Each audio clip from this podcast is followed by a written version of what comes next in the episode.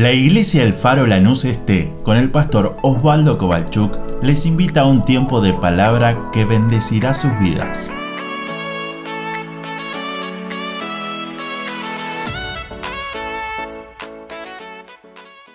Hoy estamos terminando el último capítulo de Primera de Pedro y vamos a leer el capítulo número 5.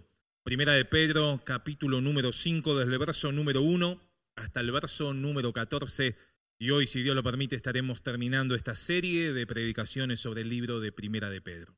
Primera de Pedro capítulo número 5 dice así la palabra de Dios. Ruego a los ancianos que están entre vosotros.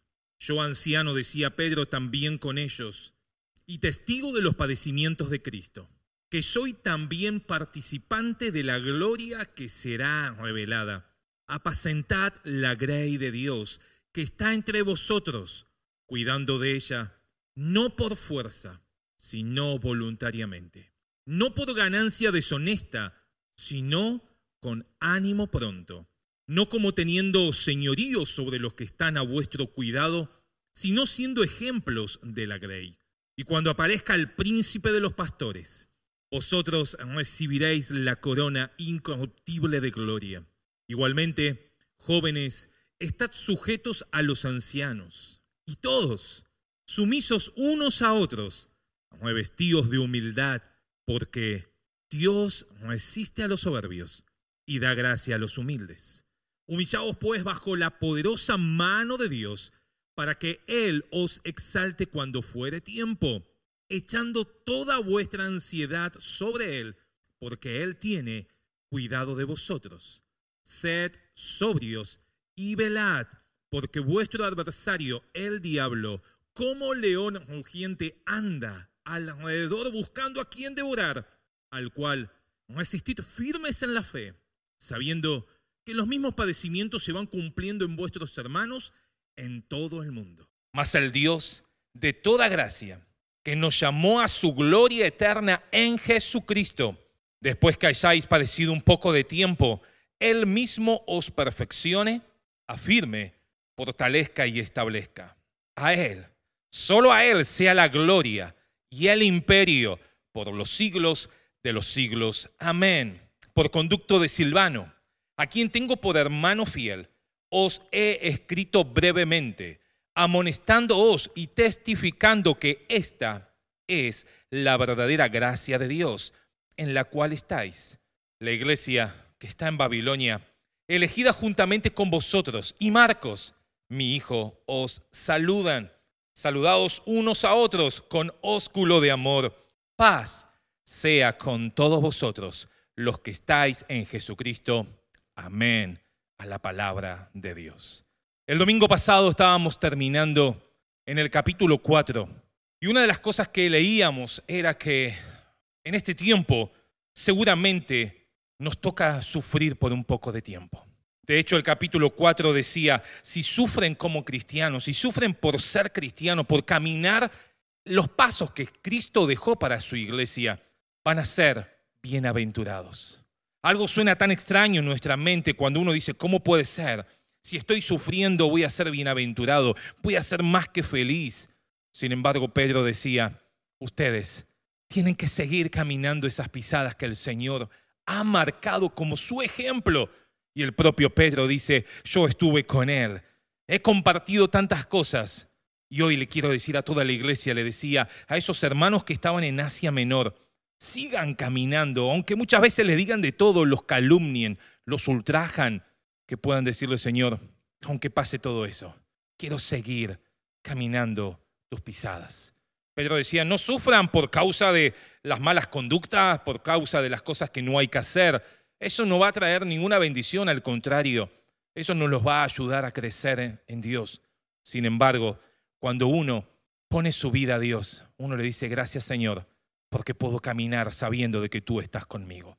Estos días seguramente habrás escuchado las noticias que se están hablando en el mundo.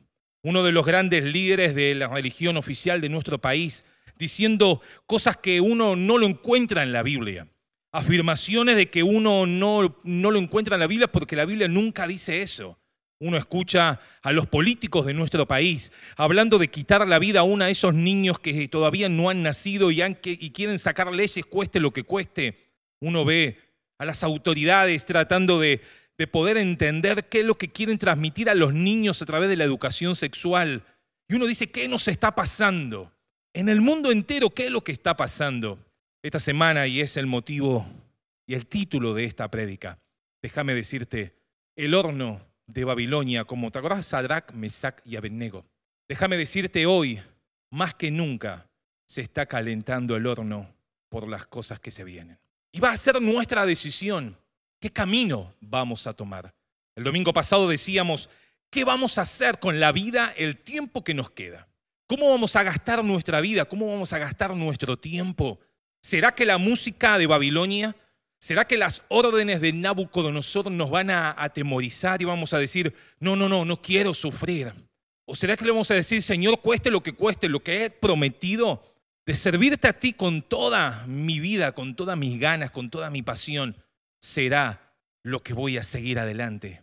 Cueste lo que cueste, poder decirle, Señor, quiero ser sobrio, quiero velarte en oración, quiero estar disciplinado en el tiempo de oración cada día para poder vivir el tiempo que nos queda de acuerdo a su voluntad.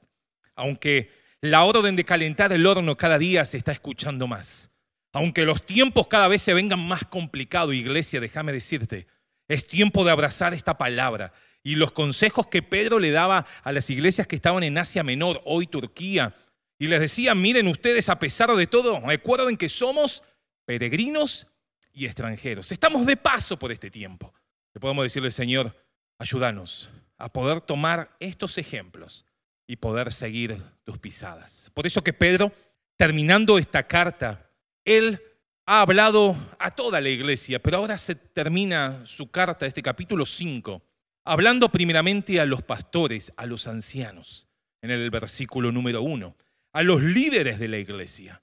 Y le decía, cuiden a esos hermanos Cuiden a la Grey, cuiden a los hermanos que son parte de la iglesia, a esos que están sufriendo, a esos que por algunas circunstancias que la política de la época, las costumbres, la cultura que querían establecer, hacía de que esos cristianos estén siendo perseguidos.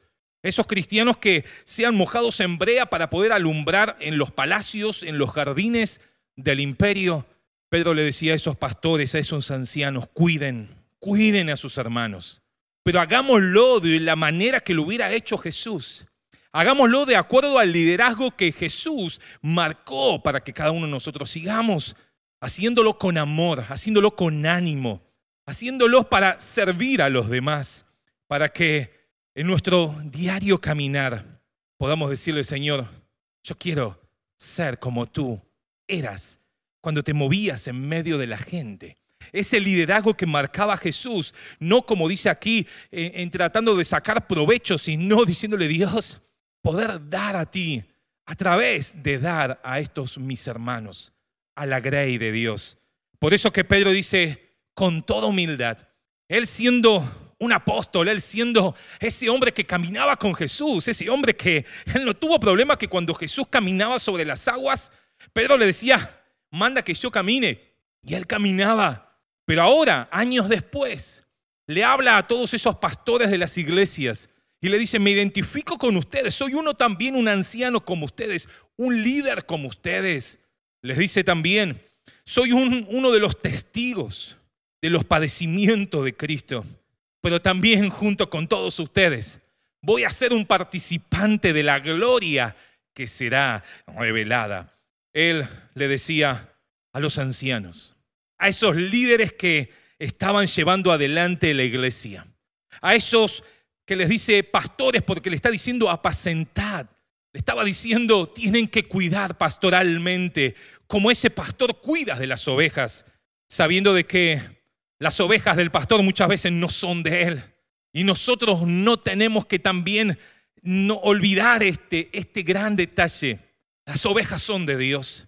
Simplemente nos da la oportunidad de poder ser esos líderes, esos pastores, por un cierto tiempo para poder cuidar, pastorear, apacentar. También dice, cuiden de ella. Siendo supervisores, y ahí viene la palabra obispos, Pablo, el apóstol, decía, el que quiera obispado está bueno, eh, desea algo interesante, algo muy bueno. Pero ¿cómo debemos ser esos pastores, esos supervisores, esos ministros? ¿Cómo debemos liderar en medio de las crisis? Pedro dice, se requiere o se necesita hombres y mujeres dispuestos a servir a Jesús para pastorear, para supervisar, para guiar a otros. También dice, tengan cuidado, que el que pone ministerios es Dios, el que ha dado los ministerios a la iglesia es Dios. Simplemente la iglesia lo que hace es reconocer ese ministerio, pero el que pone el ministerio es Dios a cada uno. Por eso que Pedro le dice, no lo hagan con fuerza, no lo hagan por la fuerza, sino voluntariamente. Cuando uno ve el ejemplo de Jesús, se da cuenta que él no quería sacar provecho de todos esos que estaban a su cuidado. En Juan capítulo 10 vemos Jesús el buen pastor, el que da su vida por las ovejas, el que da su propia vida voluntariamente. Él dijo, nadie me la quita, yo la pongo.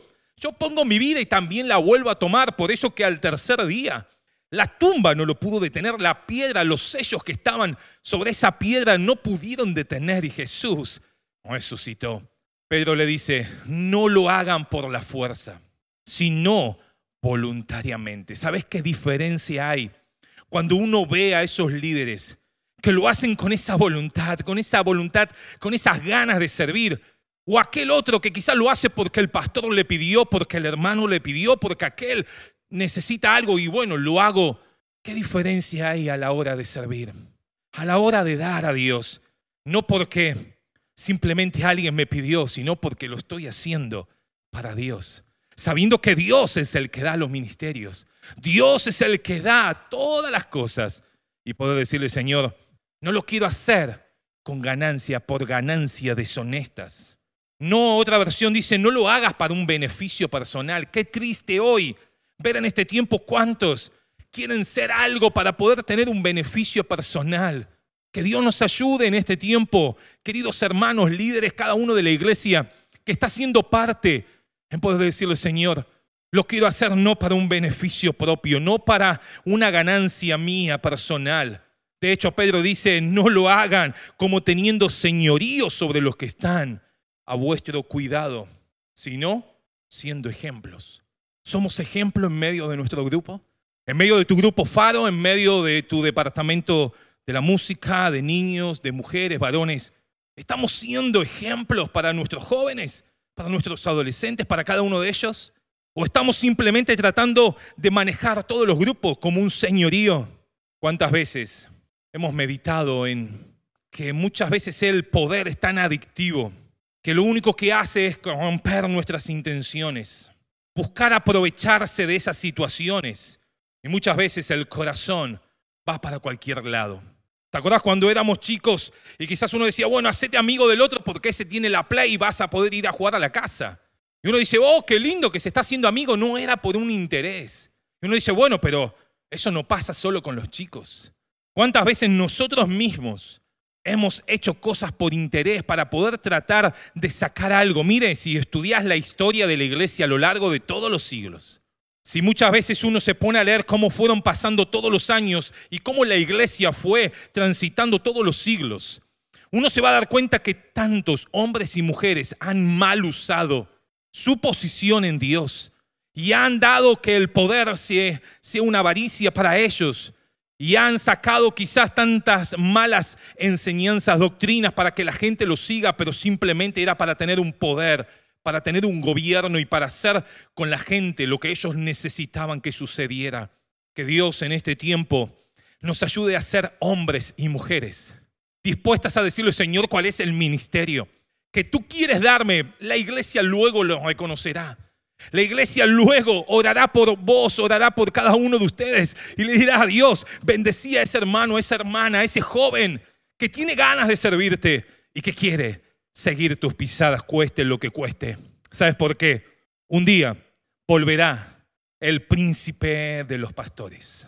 Un día el Señor, como lo prometió Él, enviará a Jesús. Ahí en las nubes nos estará esperando para que todos podamos ir, todos aquellos que le hemos creído a Dios, a todos aquellos que le hemos dicho, Señor, quiero que sea mi Señor y mi Salvador, ir a, las nubes para gozar de una eternidad con Él. ¿Sabe lo que dice? Él dará una corona incorruptible. A todos aquellos que quizás han invertido tiempo y uno dice, ¿para qué soy líder en esta época? ¿Para qué soy uno de esos pastores? ¿Para qué estoy cuidando? Déjame decirte, aunque seas papá, mamá, Dios te dio una familia para cuidar, para pastorear, para guiar a tus hijos a través del paso de la senda, de las pisadas que Dios dejó para que caminemos. Querido líder, querido cada uno de los que está a cargo de algún departamento, no baje los brazos en este tiempo. Aunque escuches que las órdenes están dando para que calienten el horno aunque la música empieza a sonar y vos sabés que tarde o temprano va a llegar el momento que te van a preguntar y te vas a tener que enfrentar a esa situación de decir qué vas a hacer. Vas a obedecer esta nueva tendencia, estas nuevas miradas, estas nuevas ideologías, estas nuevas leyes que van totalmente fuera de la voluntad de Dios contra los principios bíblicos. O le vamos a decir como Sadrach, Mesach y Abednego, aunque el Señor no me salve aunque quizás Dios me diga que no, que no me va a sacar de ese horno de fuego, yo no voy a negar a mi Dios. Yo no voy a negarme. Voy a seguir lo que he aprendido, lo que el Señor ha dado y lo que su palabra me indica para seguir tomado de su mano. Por eso, cuando estemos, cuando estemos en el cielo disfrutando la eternidad con Dios, Dios, obviamente si estamos en el cielo es porque Él ya nos ha llevado, pero en ese tiempo enfrentaremos ese, ese momento tan lindo donde Dios empezará a dar la recompensa a cada uno según lo que han hecho.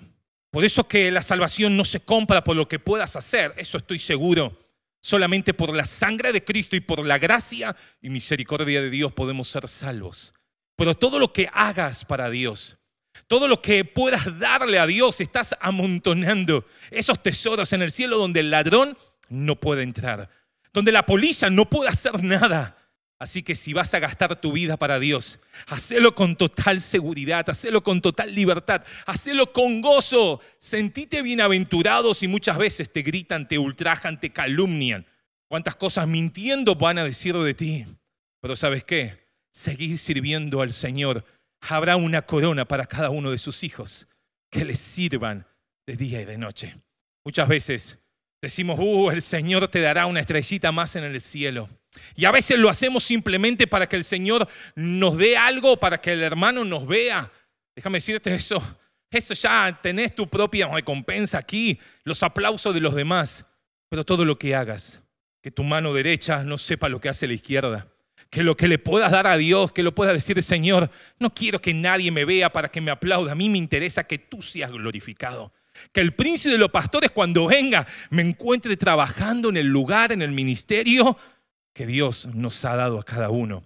Ellos, Pedro le decía a cada una de las iglesias que le hablaba, ustedes jóvenes, tengan en cuenta también que deben, versículo número 5 decía, deben estar sujetos a los ancianos.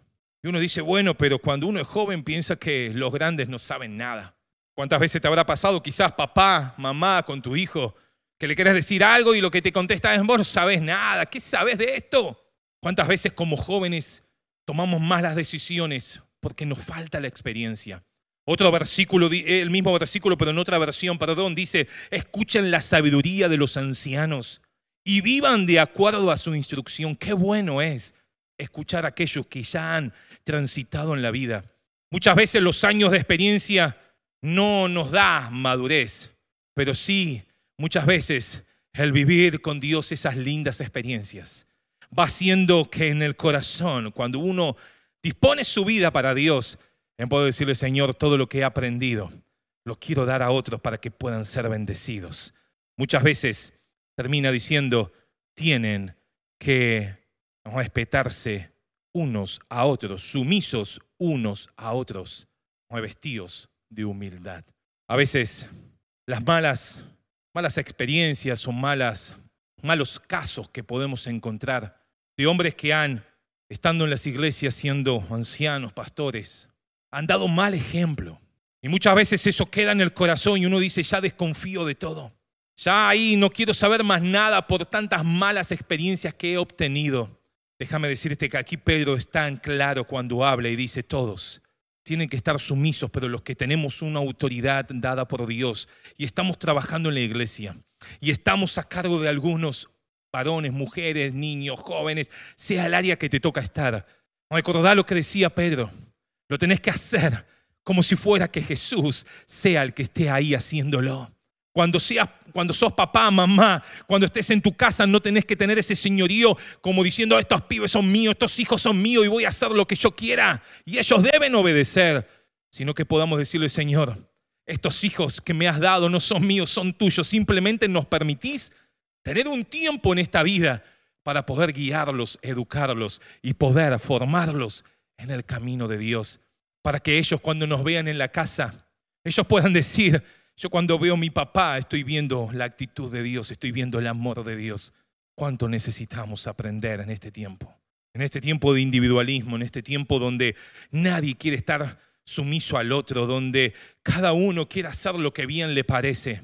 Pedro dice, no se olviden que Dios no existe a los soberbios, a esos que tienen orgullo, a esos que tienen arrogancia, a esos que son avaros, Dios resiste a todos esos.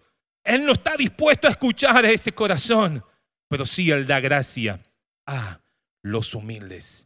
Podamos decirle, Señor, en este tiempo quiero ser un hombre, una mujer conforme a lo que tú quieras para esta generación.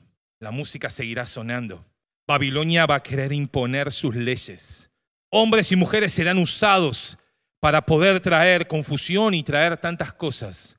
Pero así como Sadrach, Mesach y Abednego se quedaron firmes poniendo su confianza en Dios. Hoy es tiempo, iglesia. Seas en el, o trabajes en el departamento que te toque trabajar dentro de la iglesia o fuera de la iglesia, que podamos decirle, Señor, aunque la música suene, aunque la orden de calentar el horno siga sonando, yo me voy a preparar y si es necesario, sufriré, pero voy a ser más que bienaventurado, seré feliz sabiendo de que Dios está con nosotros. Por eso dice, humillaos, humillaos. Oh, en este tiempo, qué difícil esa palabra. Pero Pedro dice, humillaos bajo la poderosa mano de Dios. Esa mano de Dios que tiene el control de todas las cosas.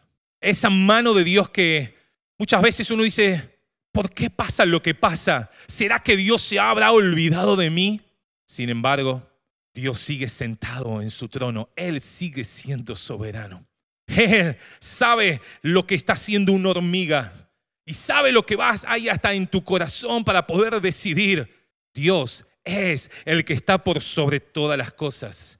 Proverbios capítulo 8, 29, cuando lo puedas buscarlo en tu Biblia, subrayalo. Y cada vez que te toque estar frente al mar o tengas que cruzar por algún lugar donde haya un mar, te vas a acordar de este versículo que dice, Él, Dios, señaló los límites del mar para que las aguas obedezcan su mandato. ¿Sabes por qué el mar obedece? Porque Dios sigue estando en el control. Dios sigue siendo el soberano. Cuando Satanás se presentó y dijo, quiero tocar a Job, Dios dijo, sí, sí, todo bien, pero vas a tener un límite. Hasta acá vas a llegar. Y si Dios lo permite, por algo será. Lo que sí, déjame decirte, pase lo que pase, Dios es el que dice la última palabra. Dios es el que sigue siendo soberano a pesar de que muchas veces pensamos que está en silencio, a pesar de que muchas veces pensamos esta prueba es tan difícil, esta tentación que me está pasando, eh, eh, no lo voy a poder resistir. Pablo decía a los corintios, Él nos dejará ser tentados más de lo que podáis resistir, porque junto con la prueba, Él va a dar, va a darles a cada uno la salida. Ahora, esas pruebas vienen, esas situaciones vienen para darnos cuenta qué tan pequeños somos. Para darnos cuenta de que muchas veces el ego lo tenemos tan inflado y nos pensamos que somos de todo. Y parece como ese globo se va pinchando. Y nos sentimos que somos tan pequeños ante los problemas, ante las adversidades. Esas situaciones muchas veces vienen para darnos cuenta de que no somos indispensables. El salmista decía, del polvo somos y al polvo vamos a volver. Muchas veces pensamos, ¿para qué estaré pasando esto?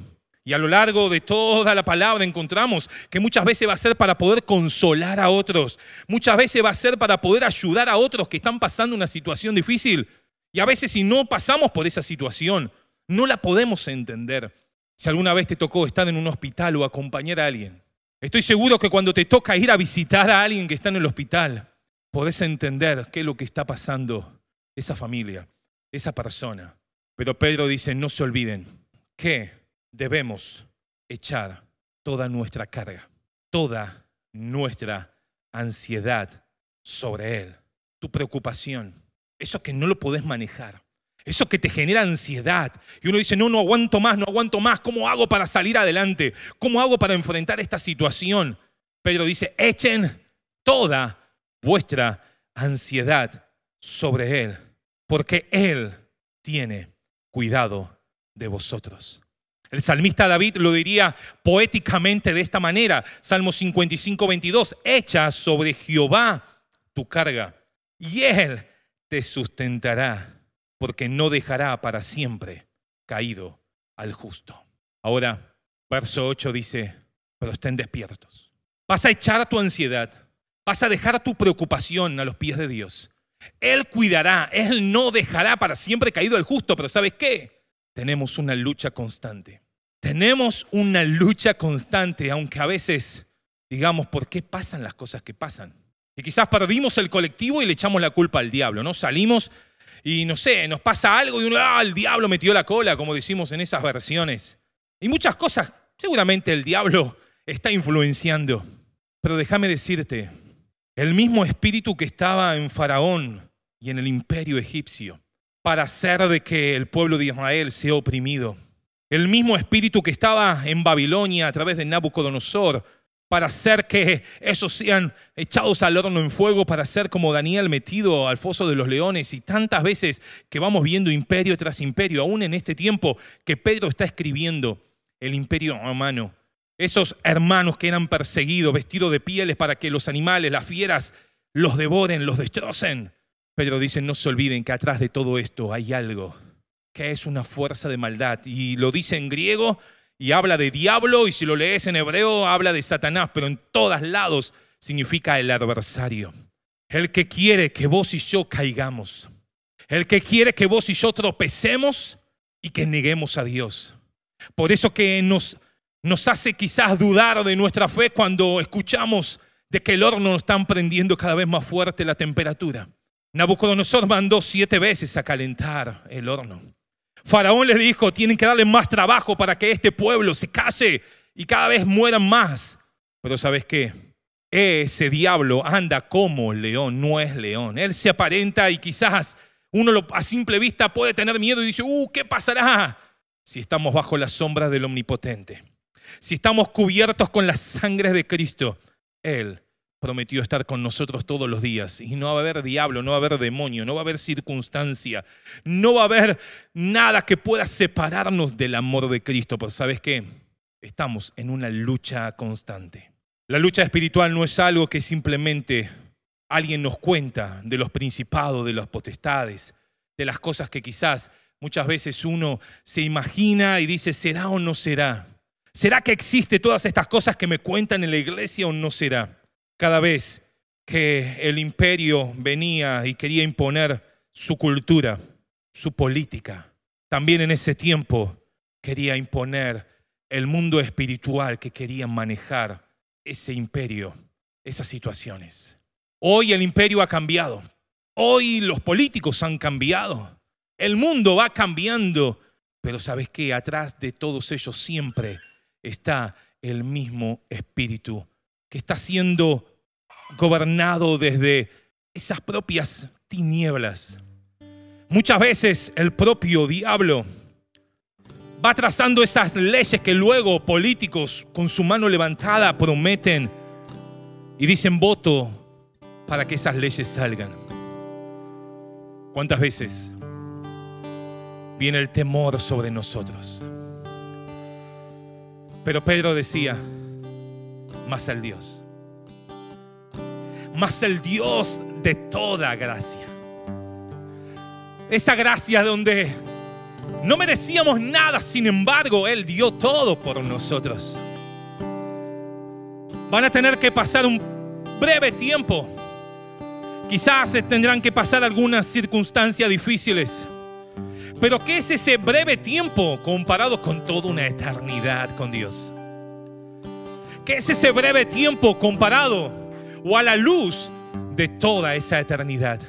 Más al Dios de toda gracia, que nos llamó a su gloria eterna. Esa gloria que Él prometió llevarnos a todos sus hijos. Todos aquellos que les han dicho, Señor, soy uno de esos que te cree. Soy uno de esos apasionados por seguir caminando tus pisadas. Pedro dice, Él mismo os perfeccione. Él mismo afirme. Él mismo los fortalezca y Él mismo los establezca. A Él. Y solo a Él sea toda la gloria. El imperio. Por los siglos de los siglos. Amén. El imperio hermano cuando vino y uno, y uno estudia la historia. El imperio vino y trajo toda su cultura y toda su política a lo largo y ancho de todo su imperio. ¿Sabes qué?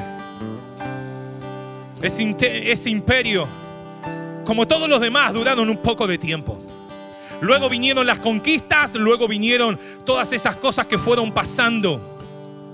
Pero hay un imperio, hay un Dios eterno y hay una eternidad para cada uno de aquellos que le quiere decir a Dios, creo en ti. Aunque tenga que pasar un breve tiempo, problemas, dificultades. Aunque muchas veces no nos gusten las cosas que tengamos que vivir, aún en nuestro país. Y nos preguntemos por qué hemos perdido tanto tiempo cuando la libertad era tan plena, cuando las oportunidades eran tan grandes y muchas veces nos quedamos dormidos. Muchas veces nos dio vergüenza hablarle al otro.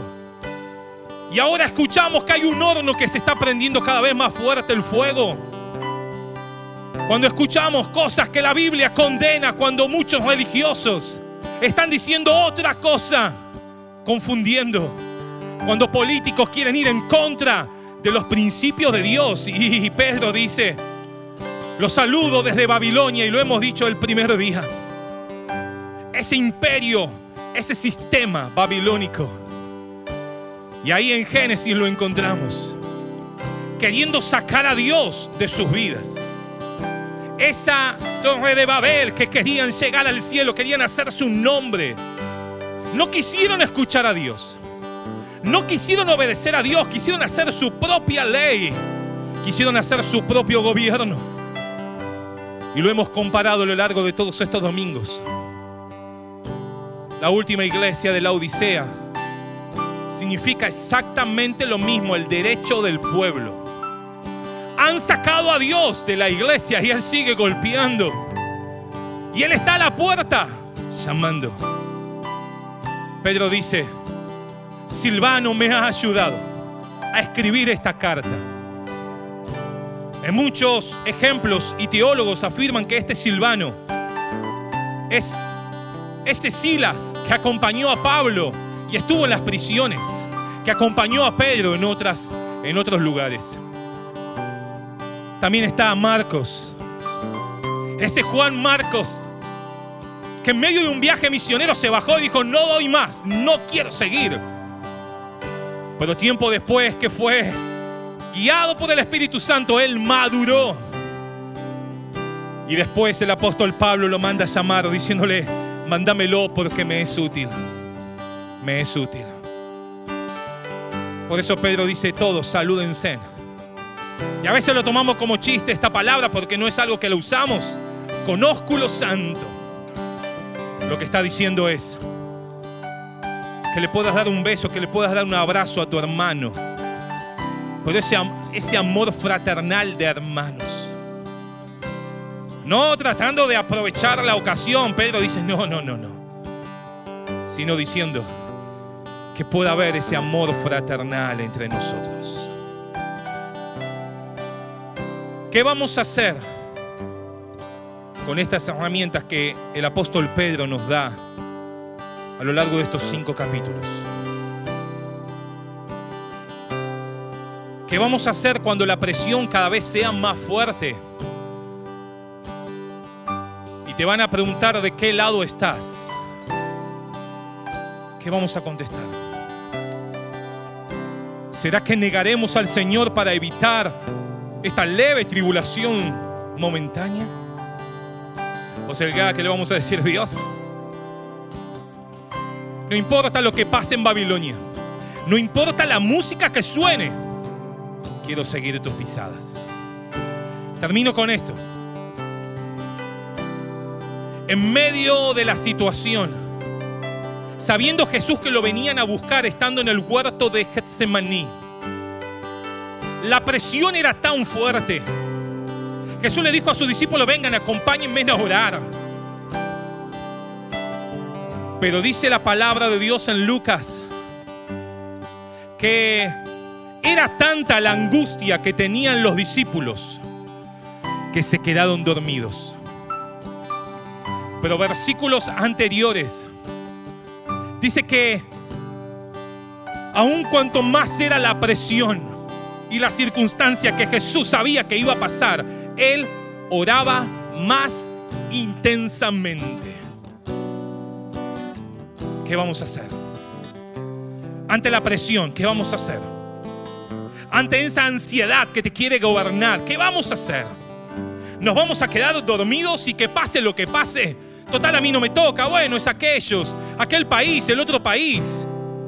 Pero en cualquier momento llegará a tu puerta, a tu municipio, a nuestro país. ¿Qué vamos a hacer? ¿Nos quedaremos dormidos?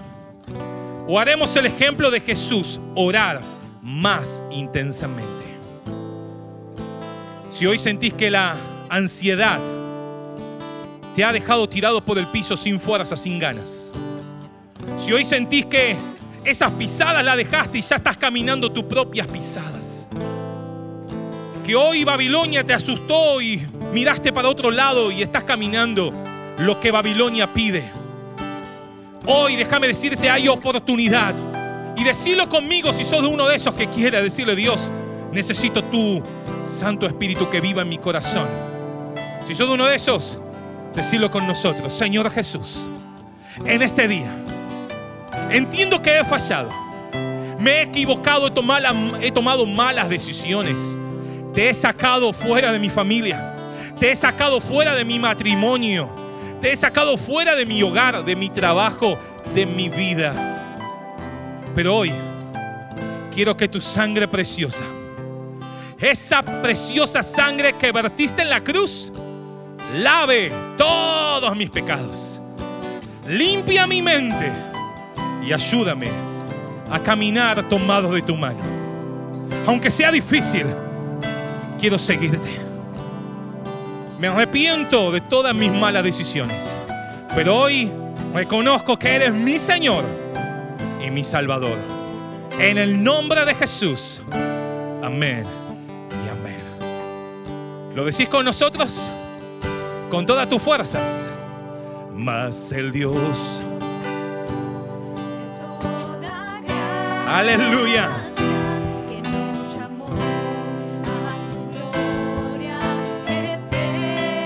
Aleluya. Sí, Jesús. Aleluya. Fortalezca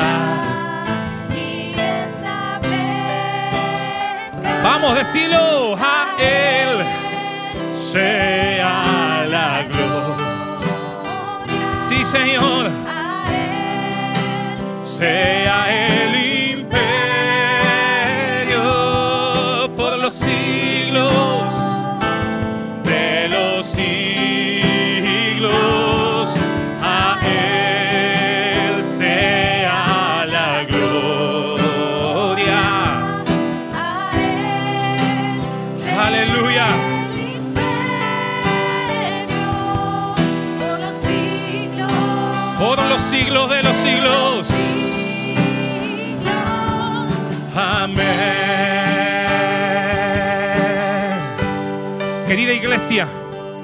unite con nosotros. Decirle a Dios, gracias por morir en la cruz por mí. Gracias porque me das la oportunidad de disfrutar de estar contigo. De tener a tu Santo Espíritu en mi vida. Para ayudarme. Para darme el poder que necesito para caminar tomado de tu mano. Señor, te alabo. Señor, te exalto en este día. Te doy toda la gloria. Te doy toda la alabanza. Solo tú eres digno. Solo tú eres digno, Señor. Por los siglos. Por los siglos de los siglos. Aleluya.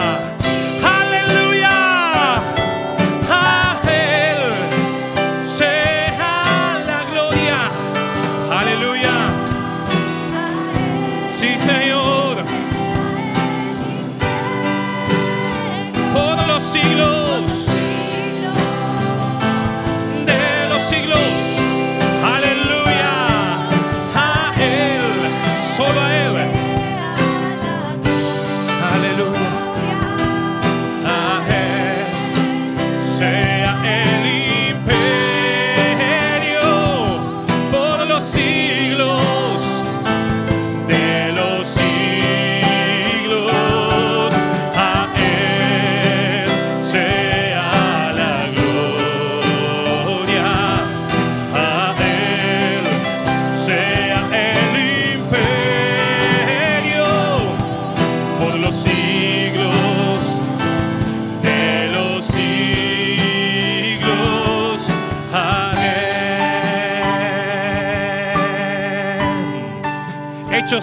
capítulo 1, versículo 8 dice, recibiréis poder cuando haya venido sobre vosotros el Espíritu Santo.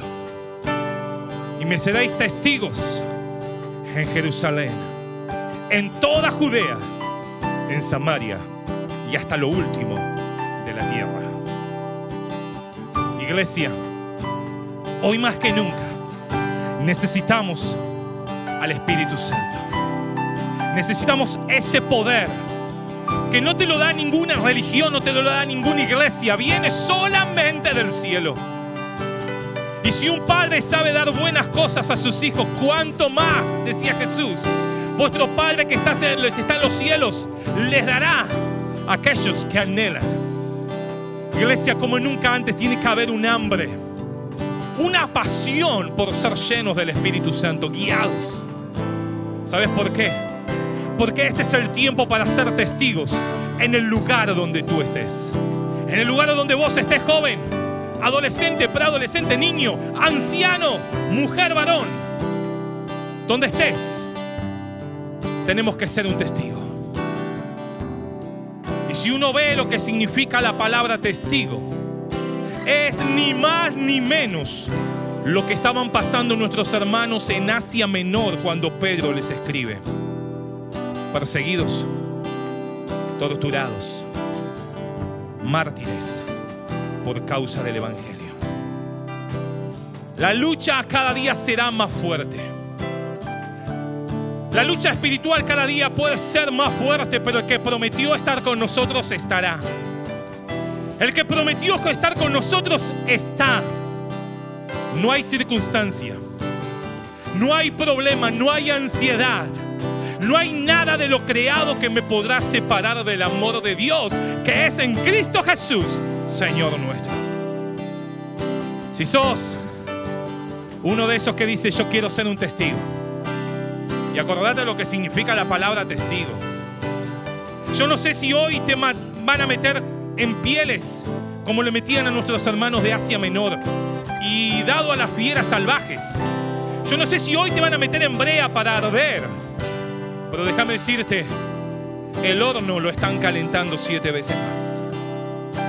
Pero que eso no te asuste, que eso no te atemorice, al contrario, todo eso tiene que pasar para que Él venga.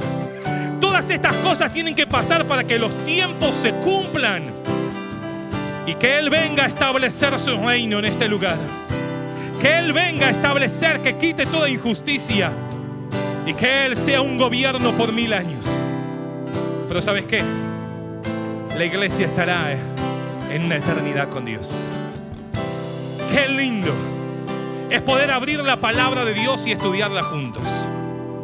Por eso, terminando esta serie de Primera de Pedro, unite con nosotros y vamos a decirle, Señor, eres el único digno de recibir toda gloria. Vamos a Él. Sea, aleluya.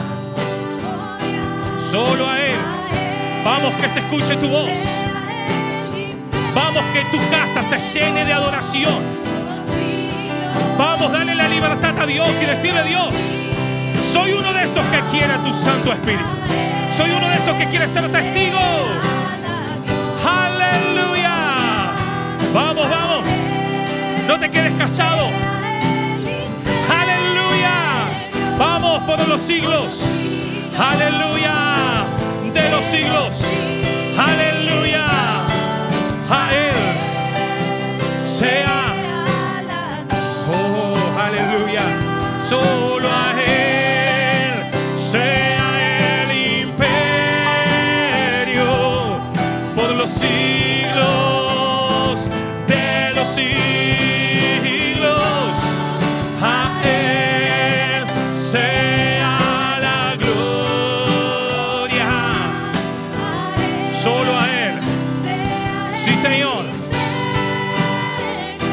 Por